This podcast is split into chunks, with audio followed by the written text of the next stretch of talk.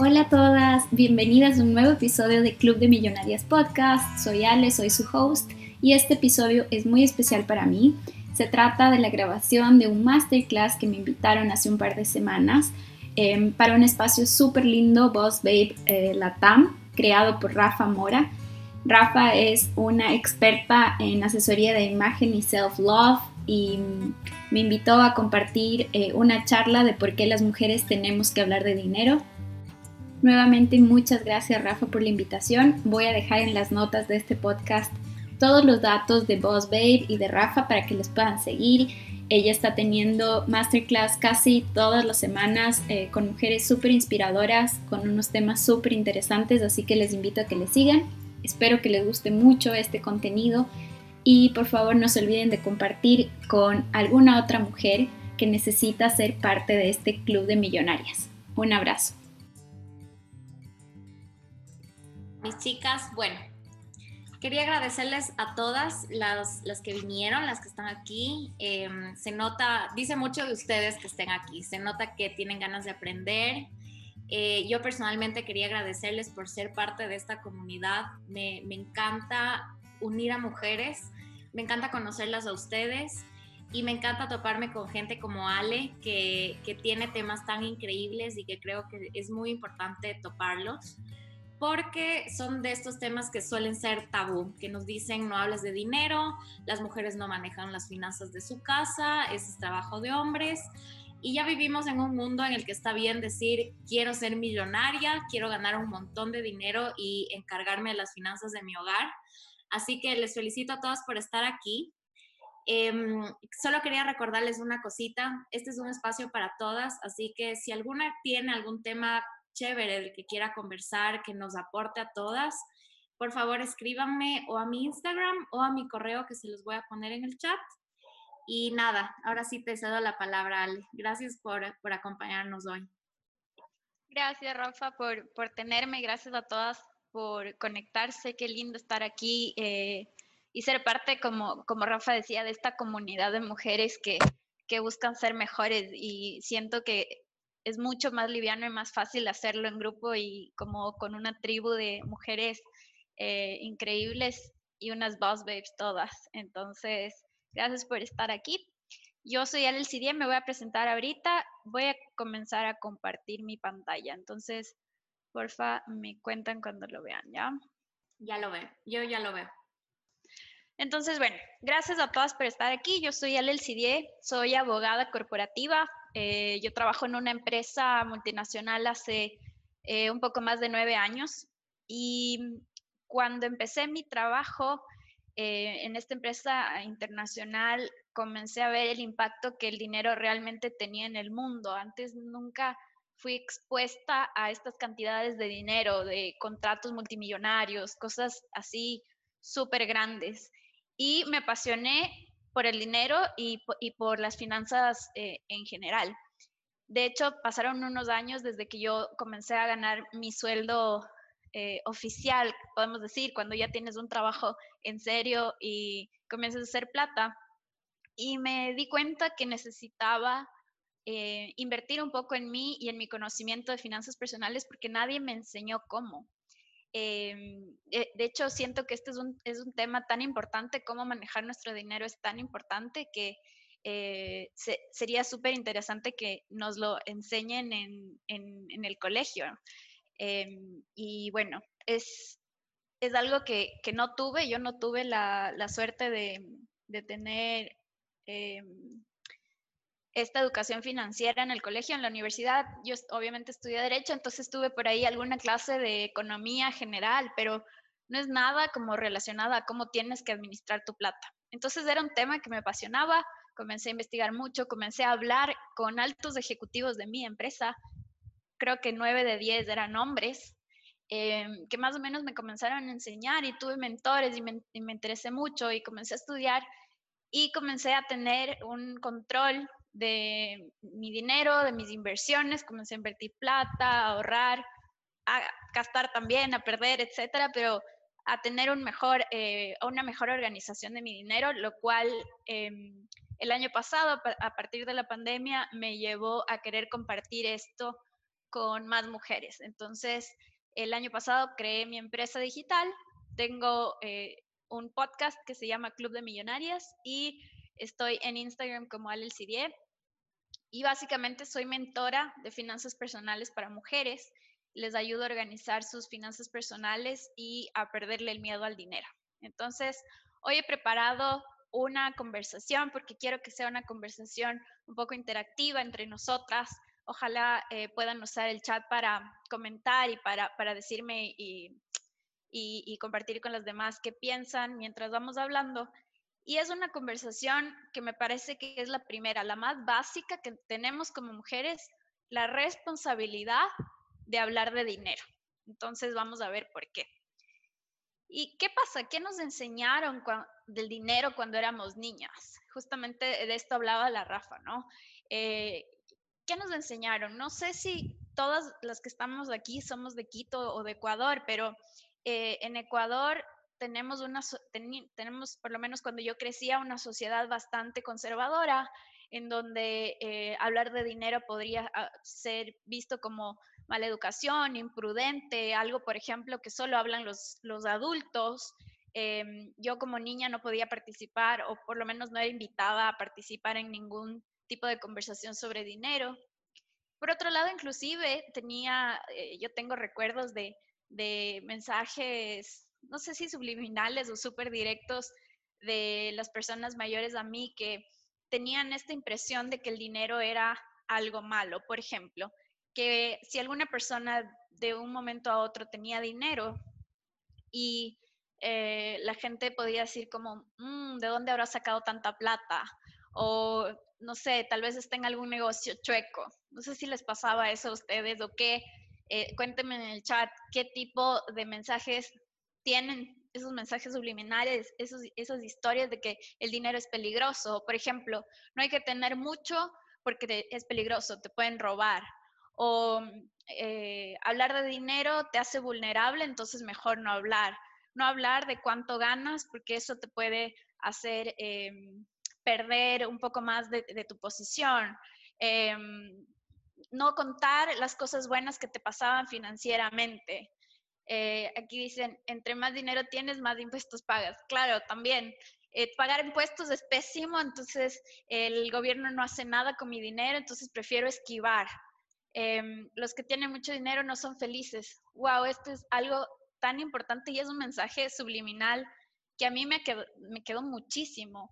Em, e, el hecho de que mientras menos tienes, mientras más limitadito está tu, tu patrimonio eh, de dinero, vas a ser más feliz, porque el dinero trae problemas.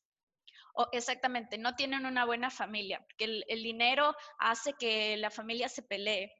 Eh, escuché muchos casos, por ejemplo, de hermanos que ganaban herencias y siempre se peleaban. Entonces ya era como que una idea de que, ajá, el dinero trae problemas porque si vamos a, heredar un, un, un, monto de dinero o alguna herencia grande, fijo nos vamos a pelear. Entonces, sí, no eres humilde si hablas de dinero también. Y me parece que esto está muy relacionado con la religión. Entonces, la religión católica nos limita muchísimo, con todo el respeto, obviamente, en, ser austeros, en, en ser humildes. Y me parece que la interpretación que la iglesia le ha dado, no solo en la religión católica, sino en algunas otras, es ten poquito y, regala, o sea, y, da, y dona y ocúpate de todos los demás menos de ti. Entonces, claro, todas estas ideas que escuchamos cuando éramos niñas formaron lo que hoy conocemos del dinero y cuánto hoy nos preocupamos por nuestras finanzas. Entonces, tienen una relación directa en cómo nos formamos, en cómo crecimos, a cuánto a cuánta importancia le damos hoy a nuestro dinero. Entonces, siguiendo un poco acá, el problema es que todas estas ideas y estos mensajes subliminales que nos decían que éramos malas con el dinero o que no deberíamos hablar de dinero, nos, forjaron una idea. Pero en verdad es todo lo contrario. Las mujeres somos excelentes con las matemáticas. De hecho, hay muchas matemáticas, eh, genias matemáticas que han ganado premios y que son mujeres. Y está comprobado, por ejemplo, que las mujeres somos mejores manejando riesgos. Entonces, em, cuando nosotras podemos, eh, sí, assess, perdón que estoy con un spanglish horrible en mi cabeza, cuando podemos em, revisar o, sí, revisar el, riesgo de una forma em, tal vez más eficiente comparado a los hombres, eh, sin desmerecerlos evidentemente, pero si nosotras somos mejores manejando riesgos, se ha comprobado también que somos mejores para invertir. Inclusive han, habido estudios en los que se ha comprobado que somos mejores para ahorrar y nuestras inversiones a largo plazo producen más dinero.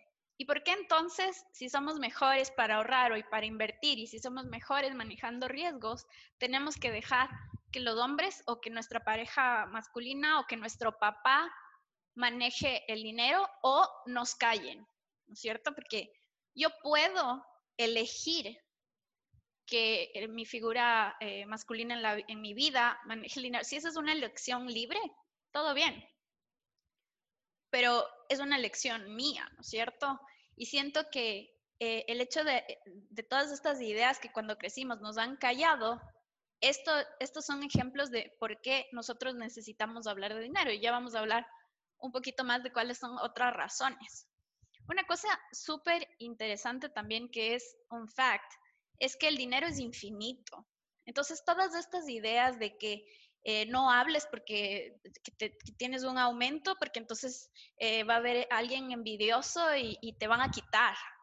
O eh, no compartas todo lo que tienes en redes sociales porque entonces em, es peligroso, etc. Y la verdad es que el dinero es infinito y lo que tú tienes no le quita a la otra. Y esto aplica no solo en dinero en, dólares, sino también en abundancia, en abundancia profesional, en salud, en felicidad. Todo lo que yo tengo, no, lo, que yo tengo no depende de cuánto dinero tú tienes o de cuánta felicidad tú tienes. Entonces creo que es, es momento que nosotras como mujeres nos cambiemos del chip y podamos celebrar cuánto dinero nuestra amiga está ganando y con cuánto mérito y con cuánta creatividad esa persona pudo crear lo que tiene y, la abundancia que le está llegando a su vida. Y entender realmente, o sea, dar un paso para atrás y entender que el dinero es infinito, literalmente. La abundancia llega de, todos los, de todas las maneras posibles y el dinero es infinito. Entonces, eh, en conclusión, todas podemos ser millonarias, exactamente como la Rafa estaba adelantando, ¿no es cierto? No necesitamos pasar o pisar sobre la otra para seguir subiendo. Y esto es algo socialmente que nos... Em, ustedes saben este tema de cacería de brujas. El otro día escuchaba un podcast de una amiga que explicaba esta teoría de cómo fuimos creados en una sociedad en la que eh, perseguía mucho a las brujas porque estaban actuando como que eh, en equipo femenino, y, las primeras en criticar a las mujeres somos las mujeres. Y esto siento que está súper arraigado ya a cómo la sociedad se expresa. Entonces, por más de que eso ya no sea verdad, por ejemplo, en nuestra generación, en donde tenemos mucho más eh, camaradería, en donde tenemos estos grupos, por ejemplo, en donde no somos, exacto, suele pasar que pensamos que somos competencia. No, no somos competencia, somos una tribu que podemos seguir y llegar mucho más allá si trabajamos juntas. Entonces, eh, todas estas, estas ideas sociales nos han dejado presas en un, en, en, un, en un casillero que me parece que nos ha evitado por muchos años que sigamos produciendo dinero, que hagamos más dinero, que hagamos trabajar a nuestro dinero, que ganemos más dinero. Es decir, este es el punto de partida para decir, primero que nada, todo lo que mi amiga tiene cuán eh, successful mi amiga es o la persona que estoy viendo en Instagram, qué hermoso todo lo que está llegando a ser, no me quita nada. Y si ella puede, lo más importante de esto, si ella puede, yo también. Y qué hermoso inspirarme y celebrarle para em, probarle a mi cerebro y a mi corazón de que yo también puedo. Entonces, todas podemos ser millonarias. Y en un momento, me parece que el primer momento es tomar la decisión de cambiar algo para ir a ese camino, ¿no? Entonces, a ver, déjenme tomar un poquito de agua. Les quería compartir unas estadísticas de un estudio que hizo Fidelity en 2019 a pesar de que este estudio fue hecho con eh, miles de mujeres en Estados Unidos, me parece relevante. No tengo datos de Latinoamérica, pero ya con esto podemos comenzar a conversar. Entonces, de este estudio, 92% de las mujeres dijeron querer aprender más sobre finanzas. ¿Ok? Perfecto. Luego, 83% querían estar más involucradas en sus finanzas. Entonces, la decisión, la idea de querer, eh, las ganas, el deseo, lo que te impulsa está ahí para la mayoría de nosotras. El problema es que todas esas eh, historias grises y esas ideas y esas historias subliminales que hablábamos hace un momento nos han llegado a topar tanto que eh, nos afecta muchísimo nuestra confianza. Entonces, por ejemplo, 80% de esas mujeres admite que no ha discutido sobre dinero con su familia o amigas. O sea, imagínense, de, de 10 personas, de 10 mujeres, 8 no han hablado. Entonces, ¿qué quiere decir? Que dos han hablado y probablemente entre ellas. Entonces, imagínense lo grande que es la relación de no hablar versus hablar.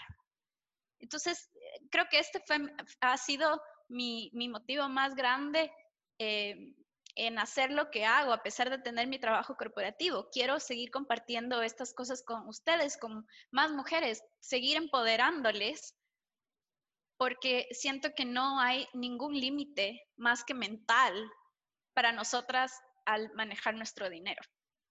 Entonces, imagínense, la mitad, casi la mitad de estas mujeres no se sentía, bueno, se sentía la mitad cómoda hablando con un profesional sobre sus finanzas. Eso quiere decir que la mitad de estas mujeres ni siquiera se sentía cómoda hablando con un profesional de finanzas. Cuando yo hago mis mentorías y mis asesorías personalizadas, generalmente eh, hay, ah, dependiendo del caso, pero hay ciertas veces que mis clientes necesitan ir al banco a hacer alguna negociación, algún trámite. Y yo siempre les digo, si tú no tienes por lo menos una información de qué significa pedir un crédito o cómo tienes que em, refinanciar una deuda. Si tú no entiendes el concepto, no, no sabes cómo funciona, tú vas a ir a sentarte ahí en un escritorio de un señor o señora que trabaja en un banco y todo lo que te hable va a ser en chino. Entonces, imagínense todas estas personas que no se sienten ni siquiera cómodos o cómodas hablando con un profesional de finanzas. Entonces es, algo súper interesante y por, eso quería traerles aquí. Me, encantaría que, me digan ustedes si es que ustedes sí se sienten cómodas hablando de dinero y, si es que ustedes hablan o no hablan de dinero con sus amigas. Otros, otros figures que también son súper importantes y son las razones por las que las mujeres no hablan de dinero. Eh, más de la mitad decía que es un tema muy personal. Entonces esto va de la manito del tabú. 35% decía que no se sentía cómodo compartiendo con sus cercanos. Es decir, un cuarto casi de, las personas con las eh, que fueron parte de este estudio ni siquiera lo hablaba con su familia. Entonces era algo tan personal que no querían compartir con sus cercanos. El 27%, más de un cuarto de las, de las mujeres, dijo que no les enseñaron a hablar de dinero y por eso no sabían cómo. Esto es súper interesante. Imagínense cómo nosotros les estamos creando a nuestras hijas, cómo estamos eh, haciendo que ellas se sientan cómodas o no cómodas para luego empoderarse y manejar su dinero. Eh, el 32% se sentía incómoda, sí, de plano, y el 16% cree que es un tabú. Entonces, por lo menos el 16% me parece que ya está un poquito más reducido, pero a pesar de que muchas de las mujeres no haya admitido que cree que es un tabú el dinero, de todas formas vemos que hay muchas limitaciones todavía al hablar de dinero.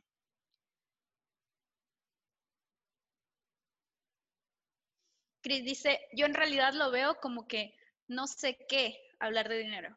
No, no sabes cuál es el contenido de la conversación o de qué hablar, cuánto ganas o cuánto gano. Eso es lo que, ajá, sí. Y es porque no está normalizado.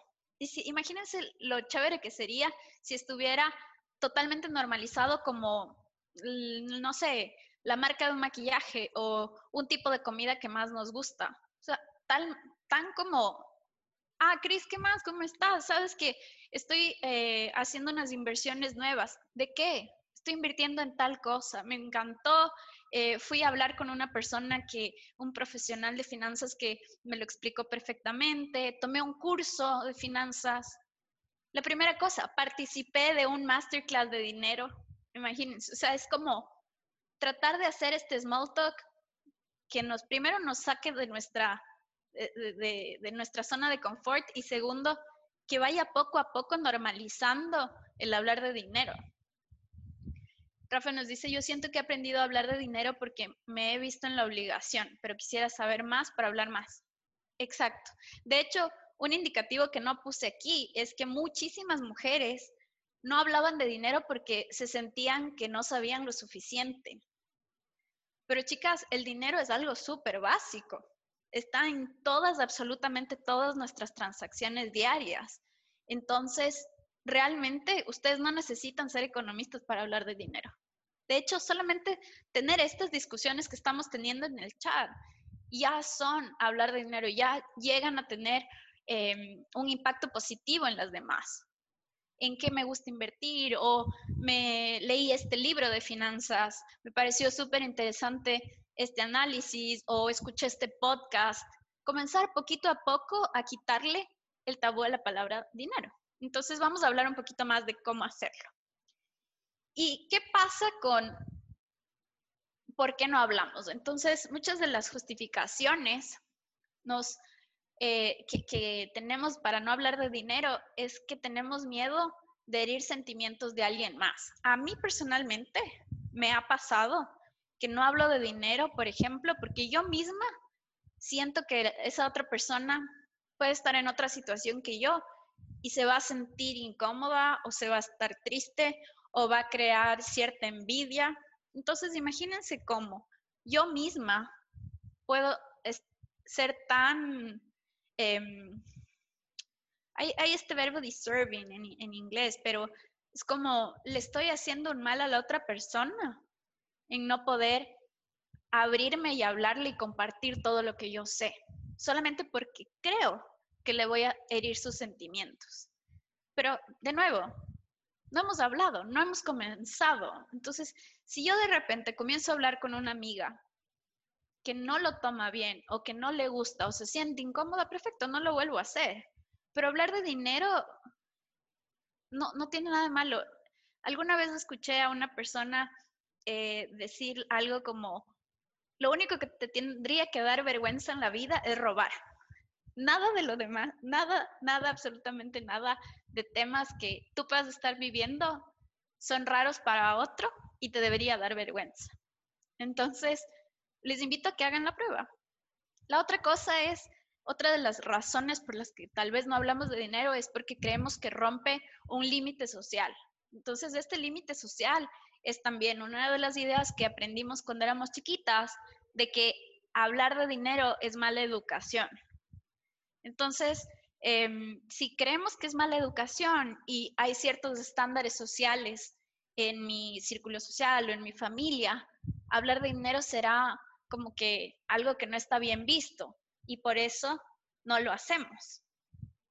Otra de las razones muy comunes, y también siento yo que me pasó alguna vez cuando comencé a trabajar, es que sentimos que hablar de dinero nos va a hacer vulnerables.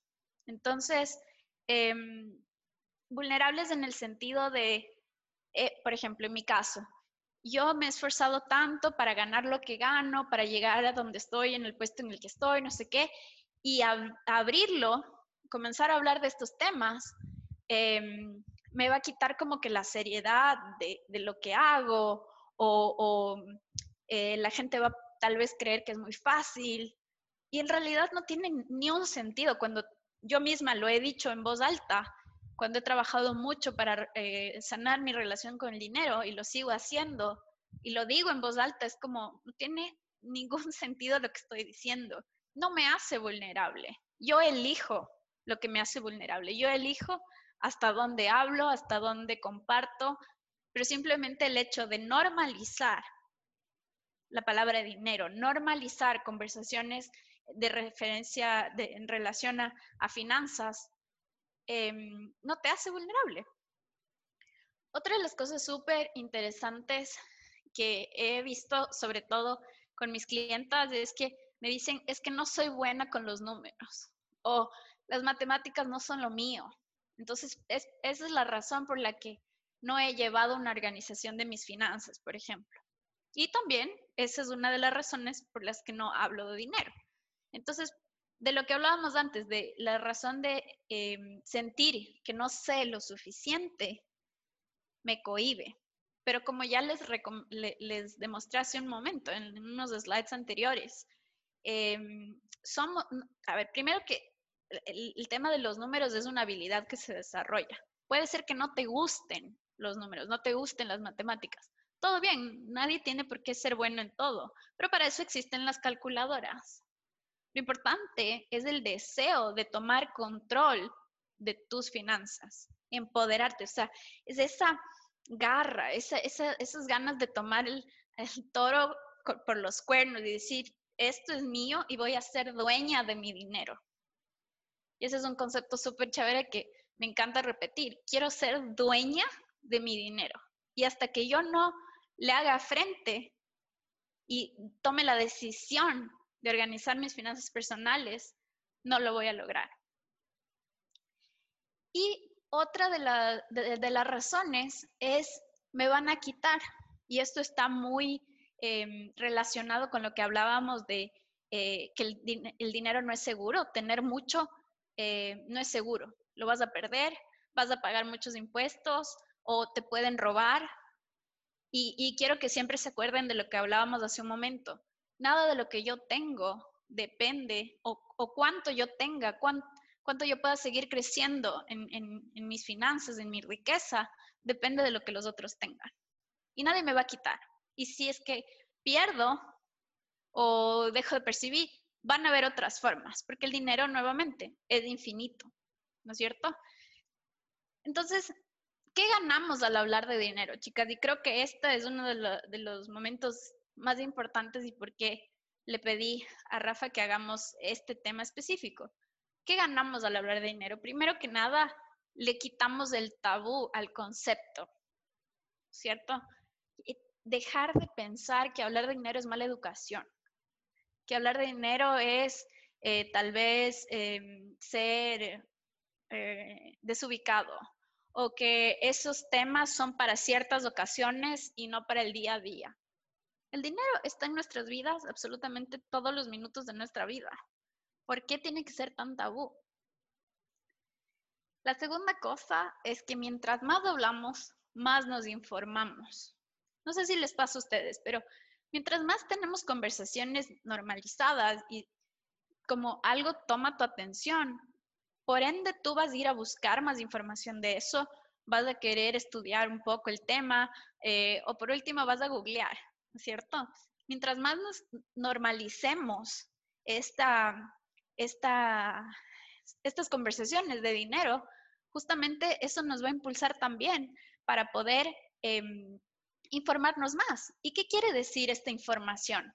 Esta información nos da poder, poder en todos los sentidos, poder eh, para poder justamente, y valga la redundancia, cumplir nuestros sueños, poder para tomar decisiones, para decidir conscientemente cómo quiero invertir mi dinero, qué es lo que me hace feliz, em, poder de seguir hablando de estos temas y de seguir Em, empoderando a otras mujeres también.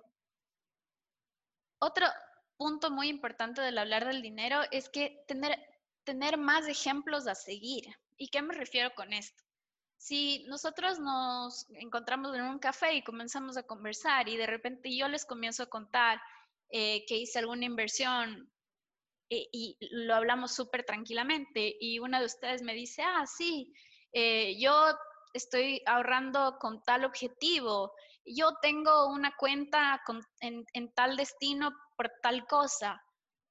y la persona que se beneficia de esta conversación de tres personas son todas, porque todas están como que tomando ideas y viendo ejemplos a seguir. Entonces, mientras más hablamos, más le quitamos el tabú, más nos informamos y más ejemplos tenemos a seguir. El cuarto punto es un punto que para mí ha sido muy importante, eh, sobre todo en el mundo corporativo. Si es que ustedes trabajan Em, en una empresa o incluso me atrevería a decir si es que son eh, emprendedoras o empresarias, saber cuánto debería estar ganando. Entonces, desde el lado corporativo, em, saber cómo negociar mi, salario, cuánto realmente en la media, en la, posición que yo estoy haciendo, deberían estarme pagando. Estoy, estoy ganando lo mismo que la media o mi compañero eh, hombre, ¿sí o no? ¿O qué puedo esperar cuando me asciendan a tal posición que es, donde quiero llegar? ¿Cuánto voy a ganar? ¿Cuánto es, está ok? ¿Cuánto, eh, ¿Cuántos beneficios la empresa me da? Por otro lado, si somos empresarias y si somos emprendedoras y tenemos nuestro negocio propio, ¿cuánto debería estar ganando? ¿Cuánto, ¿Cómo pagar, eh, ponerle el precio a mi producto o a mi servicio? Eso se basa, eh, y de hecho, más aún, cuando eres empresaria, más aún tendrías que estar hablando de dinero. Otro tema súper importante es que ganamos al hablar de dinero es formar mejores hábitos financieros. Entonces, con todos estos ejemplos a seguir, con toda esta información, con todas las conversaciones que vamos a tener, podemos ir tomando lo que sirve para nosotros. No todas vamos a tener la misma realidad financiera, no, no a todas nos va a servir organizarnos de la misma forma. Entonces, formar mejores hábitos míos, personales, que se adapten a mis necesidades, va a ser fruto de seguir hablando de dinero. Por otro lado, y de la misma forma, reconocer esos hábitos que no me sirven, esos hábitos que de repente me están eh, haciendo perder dinero, esos hábitos que están haciendo que yo destine más dinero a cosas que no me hacen tan feliz. Entonces, la única forma en la que yo pueda sentarme a revisar eso es teniendo una buena relación con mi dinero. Y para yo poder tener una buena relación con el dinero, tengo que de alguna forma entender y aceptar que hablar de dinero y que tener esta relación no es nada malo y no es mala educación. Porque imagínense eh, tener una relación de pareja con un novio o una novia y pensar que esa persona eh, es, algo malo, tiene algo malo. Si yo tengo esa impresión de, mi pareja, ¿ustedes creen que yo voy a estar orgullosa de, de presentarle a mis amigas, de hablar de ella o de él? No. Entonces, es súper importante que le demos este, eh, este papel o esta posición al dinero en nuestra vida como nosotras queremos, como nos haga felices a nosotras, como, como se adapte a las necesidades de cada una. Porque les repito, no hay realidad financiera igual de la una a la otra. Em, un tema que es un poco, em, yo diría difícil de hablar, pero es súper importante, es no depender de una pareja. No depender de una pareja porque con todas las ideas que fuimos criadas, no sé si ustedes eh, están de acuerdo conmigo y me pueden confirmar aquí en el chat, que muchas de las mujeres grandes en las generaciones anteriores, que lamentablemente se divorciaron o se quedaron viudas, muchas, muchas, están en una situación financiera muy precaria porque no sabían cómo manejar su dinero porque no tenían sus propios ahorros, porque no tenían su propia plata, porque no sabían cómo los, em, la riqueza de ese hogar estaba siendo invertida. Si yo, María Alejandra, decido que quiero entregar esa parte de la administración financiera de mi hogar a mi esposo, todo bien. Si eso funciona para mí, perfecto. Pero eso no quiere decir que yo me voy a desentender y no voy a tener nada que ver con eso. ¿Me entienden? Nosotras tenemos que ser dueñas de nuestro dinero y no me canso de decirlo y de repetirlo. Chicas, no dependan de su pareja para su jubilación, para los ahorros con, propósito, con las cosas, de las cosas que quieran hacer. No dependan de su pareja. Si es que ustedes viven, están casadas, eh, viven con, con su pareja o lo que sea, o han decidido tener una organización financiera conjunta, está perfecto. Es hermoso poder llegar a cumplir metas y sueños financieros juntos como familia. Pero ustedes tienen que estar súper informadas de lo que está pasando, porque no sabemos qué va a pasar en el futuro. Así que como abogada y como mentora de finanzas personales, por favor, no dependan de su pareja. Infórmense y lleguen a un acuerdo, hablen con su pareja de dinero. Es muy importante que lo normalicen y que lleguen a un acuerdo de cómo quieren que su dinero sea invertido, qué prioridad le quieren dar a ciertas cosas, en qué categorías les hace más feliz eh, alocar su dinero mensualmente. No dejen para mañana, comiencen hoy. Y por último, y, el motivo por qué estoy aquí hablándoles de ustedes, es porque hablar de dinero nos permite aportar a nuestra tribu como una boss babe. Imagínense cuánto impacto podemos crear al hablar con un grupo de amigas de un libro que, leímos, de un podcast, de una información, de em, algo que aprendimos cuánto impacto y cuántas vidas podemos cambiar. No subestimen el poder de la información y cuánto ustedes pueden impactar en otras mujeres.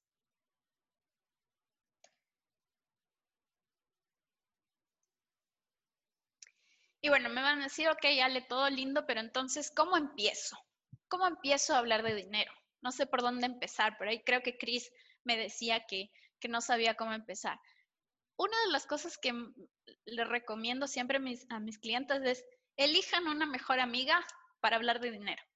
Una mejor amiga que no necesariamente tiene que ser tu mejor amiga con la que vas de compras o, de viaje o lo que sea. Puede ser hermoso, pero elige una amiga que tenga tus mismos em, valores, una amiga que em, tenga los intereses similares, una amiga que eh, sea de la misma forma abierta que tú, cuanto tú te sientas cómoda en hacer o compartir, una amiga que te empuje a ser mejor. Y habla, habla con tus amigas, habla con tus familiares, habla con tus padres. Puede ser que al inicio sea como un poco incómodo, puede ser que al inicio como que digan, ¿por qué estás hablando de eso? O de eso no se habla aquí. Rompe ese tabú. Busca información. Como les dije, la información es lo más importante en estos casos. Redes sociales, podcasts, blogs, Google, todo. En este momento tenemos información en nuestros bolsillos a través del teléfono.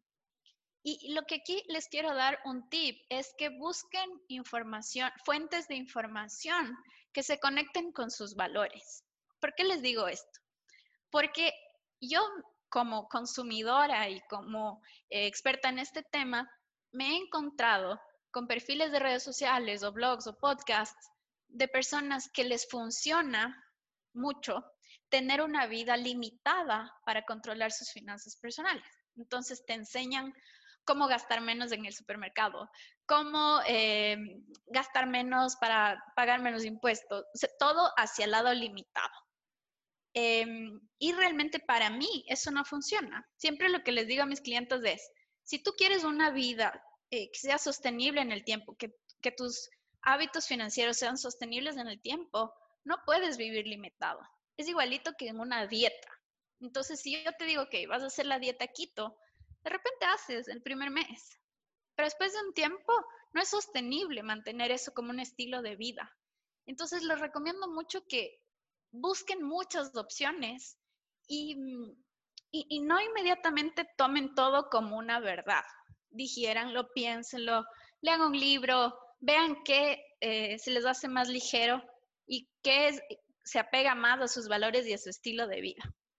Por supuesto, la inversión que más recomiendo y que es la que más intereses va a pagar siempre es invertir en tu educación. Y en este caso, invertir en tu educación financiera. Cómprate ese libro, haz ese curso, em, entra, entra en este curso, ah, hay muchos ahora cursos online. Y por último, no le tengas miedo a tus cuentas. Yo les confieso que cuando empecé a trabajar, me daba mucha ansiedad abrir mis cuentas. De hecho, ya les he contado en el podcast varias veces cómo cada vez que llegaba a mi estado de cuenta, me daba tanta ansiedad que yo prefería votarlo y ni ver qué estaba pasando y cuánto debía. Y solo pagaba el mínimo. Y bueno, era un desastre. Eh, podemos hablar más de eso después, pero... Y, todo esto está enraizado al miedo. Todo tiene solución. Las personas más ricas han quedado en quiebra muchas veces. No le tengan dinero, eh, miedo a sus cuentas o a hablar de dinero. Y por último, el último tip que les voy a dejar es lean sus contratos. Chicas, lean sus contratos, su contrato de trabajo, su contrato de renta de la casa, del carro, los contratos de préstamos en el banco, eh, si van a sacar una tarjeta de crédito, lean las condiciones, lean la letra chiquita. Mientras más informadas estamos, más podemos cuidar nuestro dinero. ¿Ok? Y bueno, ahí em, esa es la presentación que les tenía para hoy. Y voy a abrir el espacio para que si tienen preguntas, podamos conversar ahora. Si quieren abrir el micrófono, estoy súper disponible para escucharlas y si no, pueden poner acá en el chat que lo tengo abierto también. A ver, dice Cris, yo estoy comenzando con un salario nuevo y no sé cómo organizarme. ¿Qué consejos nos podrías dar para la organización, teniendo en cuenta que yo quiero invertir una parte de mi salario, aunque aún no sé en qué? Eh, Cris, primer tip, sígueme en Instagram. no, pero hablando en serio, te recomiendo que te sientes, te prepares tu bebida favorita, tu café, tu té, lo que te haga feliz, te pongas una música linda y tengas un money date contigo misma em, y, escribas a mano tus metas, tus sueños de corto y largo plazo, que los pongas ahí que pongas tus obligaciones mensuales, como las cosas que son fijas, renta, eh, luz, servicios básicos, transporte, bla, bla, todos los que son eh, fijas y todas las cosas que no son fijas pero que te hacen feliz. Comer afuera, viajar, darle espacio en tu presupuesto a todo lo que te hace feliz. Y luego vas a poder, con tu bolsita de monedas, cuando ya sepas cuáles son las categorías que te hacen feliz, le vas a poder ir poniendo la cantidad, la cantidad de moneditas que, se merezcan. Em, antes de invertir, me parece que tengo algunos posts en, Instagram al respecto. Revisa si, por ejemplo, ya tienes un fondo de la tranquilidad, es decir, un fondo de emergencia en efectivo. Esa es la primera prioridad antes de invertir. Si no tienes deudas em, con intereses altos también, y ahí sí estás lista para invertir. Em, hay, varias cosas que, revisar cuando vamos a invertir, pero lo súper importante es que te mentalices cuál es tu meta, qué es lo que quieres lograr. Entonces, cuando sabemos cuál es nuestra meta, la carrera es mucho más rápida y más ligera. Em, ¿Qué más? De nada, Cris. ¿Qué más tenemos por aquí? Sofía decía, es verdad, nadie cuenta cómo invierte su dinero. Sí, ¿no? Eh, eh, creo que es, eh, a veces creemos que si yo estoy invirtiendo en algo y otra persona invierte en esa, en esa cosa, como que me va a quitar, pero todo lo contrario. Me parece que es súper generoso compartir las cosas que nos están saliendo bien. ¿Alguien más tenía alguna pregunta? Ale, ¿cómo vas? Eh, Ale, muchas gracias y perdona que te haga tantas preguntas pero es un tema muy importante que yo en verdad sí, total, no he hablado con nadie, con muy pocas personas, pero también yo sí he visto como en TikTok que muchas personas dicen como que las tarjetas de crédito son súper buenas cuando se saben utilizar. Y yo, por ejemplo, yo eso sí no lo tengo nada claro, o sea, para mí siempre fueron malísimas, no saques tarjeta de crédito. Entonces no sé si puedas ayudarme a entender un poco esto. Perfecto, gracias por tu pregunta. En realidad, sí, y esta es otra de las creencias limitantes que tenemos. Esta, esta sociedad de, de, la abuelita o el abuelito que decían, no, es que los banqueros son lo peor. No, el banco no es lo peor. El banco es un negocio y el banco te ofrece muchas herramientas financieras. La tarjeta de crédito es una de ellas. Em, lo primero que tienes que ver con tu tarjeta de crédito es no dejar, o sea, el tip, si tengo que dar un tip top, es no pagar solo el mínimo, porque cuando pagas solo el mínimo, terminas pagando mucho más dinero. Tengo varios posts en Instagram, Chris, que puedes ver eh, sobre tarjetas de crédito, pero lo que necesitas eh, antes que nada es entender cuál es tu realidad enfrente de tus tarjetas, cuántos tienes, cuánto debes en cada una, cuál es el porcentaje de interés que te cobran, eh, cuáles son los beneficios que te da tu tarjeta. Entonces, de esa forma puedes sacarle el mayor provecho y nunca, nunca, nunca dejar solo pagar el mínimo. Lo interesante de las tarjetas de crédito es que tú puedes usarlas primero para tener beneficios como millas, puntos, etcétera, eh, seguros de carro, etcétera. Em, y también puedes usarla como un apalancamiento, una herramienta financiera para dividir en cuotas, siempre que puedas pagar las cuotas. Entonces, la peor, la peor idea es simplemente pagar en corriente una deuda de mil dólares, por ejemplo, una televisión. Vas y compras con la tarjeta y no le divides ni nada. Y va a llegar tu factura al final del mes con esos mil dólares que vas a pagar. Si tú no tienes para pagar al final de mes lo que debes, entonces eso ya se crea un problema y se va a crear una bola de nieve que te va a costar muchísimo eh, tiempo pagar. También tengo me parece que el primer capítulo de mi podcast habla de cómo pagar tus tarjetas de crédito. Eh, mi podcast es Club de Millonarias y lo pueden encontrar en Spotify, Apple Podcasts, todos esos. Eh, también tiene varios, varios tips interesantes ahí. Y siempre, chicas, estoy abiertísima a conversar. Pueden encontrarme en mi página web o en mi perfil de Instagram. También les dejo acá mi correo. Siempre estoy a la orden para cualquier duda que puedan tener. Mi Ale, muchas gracias. Gracias, Rafa. Me encantó estar acá. Gracias a todas, chicas. Me encantó eh, poder compartir este, este pedacito de una de mis pasiones con ustedes. Me pueden encontrar en Instagram y, bueno, ya les dije el podcast y todo. Así que em, eso, gracias por tenerme aquí, gracias a todas por conectarse también. Gracias a ti, eh, Ale estuvo súper poderoso y en realidad, como yo te decía, creo que a veces surge la necesidad de informarte más y hablar más del tema. En mi caso específico, yo les cuento cómo ha sido mi experiencia con, con las conversaciones de dinero y el dinero en específico. Em, yo no le daba mucha importancia al tema del dinero hasta que te toca trabajar por él y ganarlo.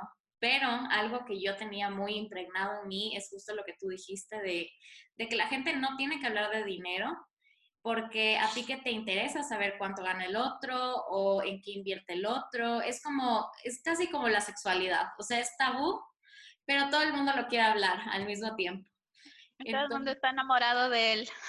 ¿Qué?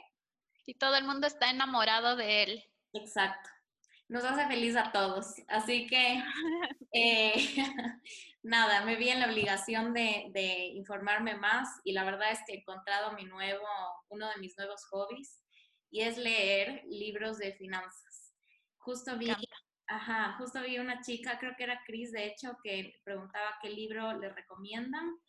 Yo estoy leyendo ahorita, eh, a ver, en inglés se llama Secrets of Six Figure Woman que son como entrevistas a mujeres que tienen salarios de seis cifras y es súper, súper poderoso. Me ha servido a mí. Me encanta.